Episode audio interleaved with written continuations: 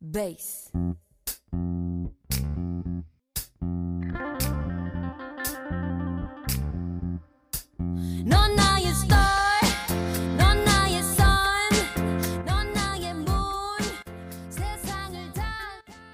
亲爱的朋友们，大家好，这里是你知道的真多，我是绵尾巴，欢迎大家收听本期节目，也欢迎大家关注绵尾巴的微信公众号，我们节目的文字内容还有好听的背景音乐都在公众号里哦，直接搜索“绵尾巴”三个字的全拼就能找到了。也欢迎大家来公众号里面跟绵尾巴互动和交流。今天的节目，我们来聊一个最近非常火的概念 ——VR。VR 也就是虚拟现实，毫无疑问已经成了蓝星人最为时髦而且酷炫的娱乐方式。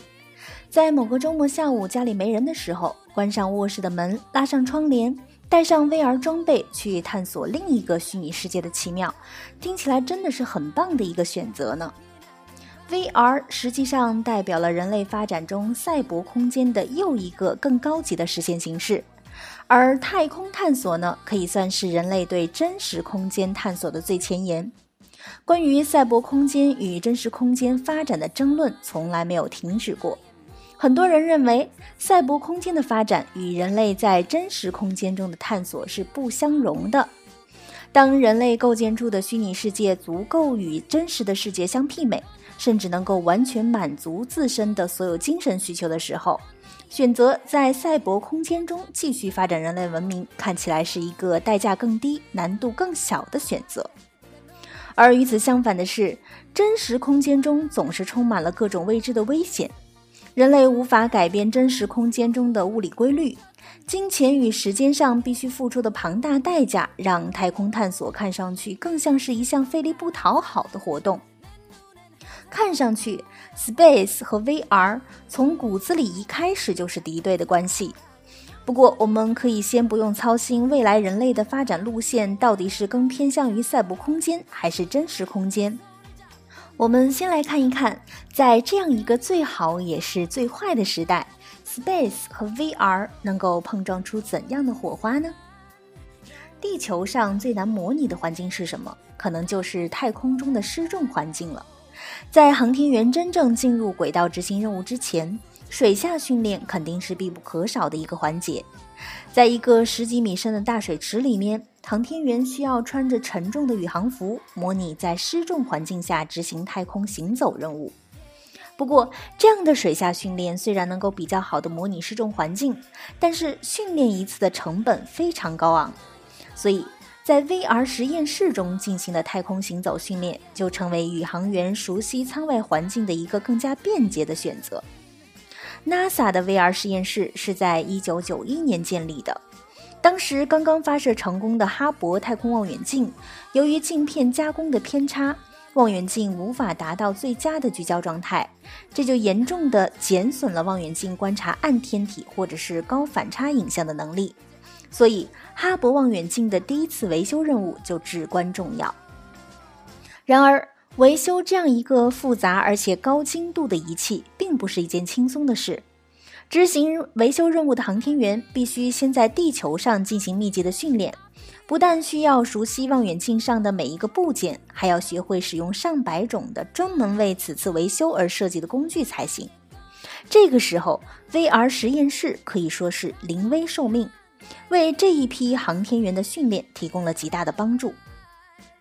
哈勃太空望远镜首次维修的成功，让 NASA 看到了 VR 技术在训练航天员上的巨大前景。在此之后，VR 实验室里的软硬件设备也不断升级，更多的航天员在上太空之前都会在这里先行体验虚拟世界中太空的感觉。所以说，早在蓝星人还在打电玩的年代，NASA 的宇航员们就已经开始玩太空 VR 游戏了。不过，除了用于训练航天员，VR 技术对于太空探索还有什么作用呢？我们都知道，前往火星的路途是漫长而且孤独的，在远离地球的日子里，航天员的心理状态可能会发生改变。因此，NASA 和加拿大的国防研究与开发机构就开展了合作研究，探索怎么样才能够保持航天员的长期心理健康。VR 游戏也成为了他们的测试项目之一。不过，随着 VR 技术在民间的逐渐普及，对于普通人来说，如何利用 VR 来实现自己太空遨游的梦想呢？前些年火热的太空旅游概念赚足了蓝星人的眼球。虽然相比俄罗斯富豪花几亿美金去国际空间站玩一趟来说，一次亚轨道旅游的价格显得相当便宜，但是这高达十几万美元的花费也不是一般的蓝星人能够承受的。既然你没钱去不了亚轨道俯视地球，那就不妨降低自己的要求，在 VR 里俯视地球总是可以的吧？你别说，还真有公司干这种事儿。一家叫做 Space VR 的公司的目标就是让普通人也能够享受到太空探索的乐趣。他们计划在近地轨道发射卫星，这颗卫星能够用广角镜头和 4K 的传感器拍摄360度的太空全景视频。之后，卫星会把这些视频信号实时的传回地面，然后传输给所有 Space VR 的用户。人们就可以足不出户欣赏到太空中的良辰美景了。不过，Space VR 的计划还不止于此。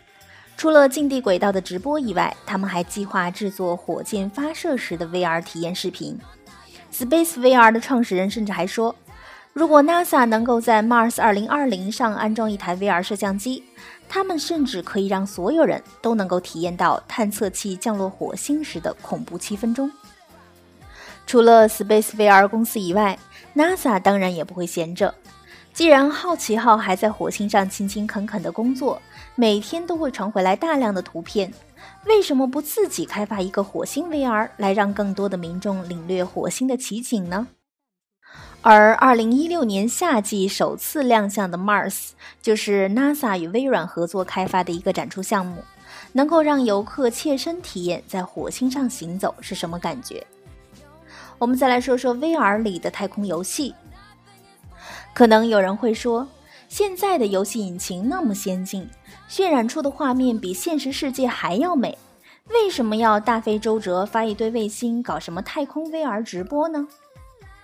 其实，直接在游戏中进行建模，开发 VR 中的太空游戏，不仅能给玩家带来沉浸式的体验，还能带来交互式的体验。不管从哪个方面来看，都是一个更好的选择。可以预见，在未来的 VR 游戏产业中，太空游戏势必会有自己的一席之地。好的，以上就是本期节目的所有内容了，感谢大家的收听。如果你需要了解节目的文字内容和好听的背景音乐，欢迎关注“绵尾巴”的微信公众号，直接搜索“绵尾巴”三个字的全拼就能找到了。也欢迎大家来公众号里面跟绵尾巴互动和交流。下期节目我们再见吧，拜拜。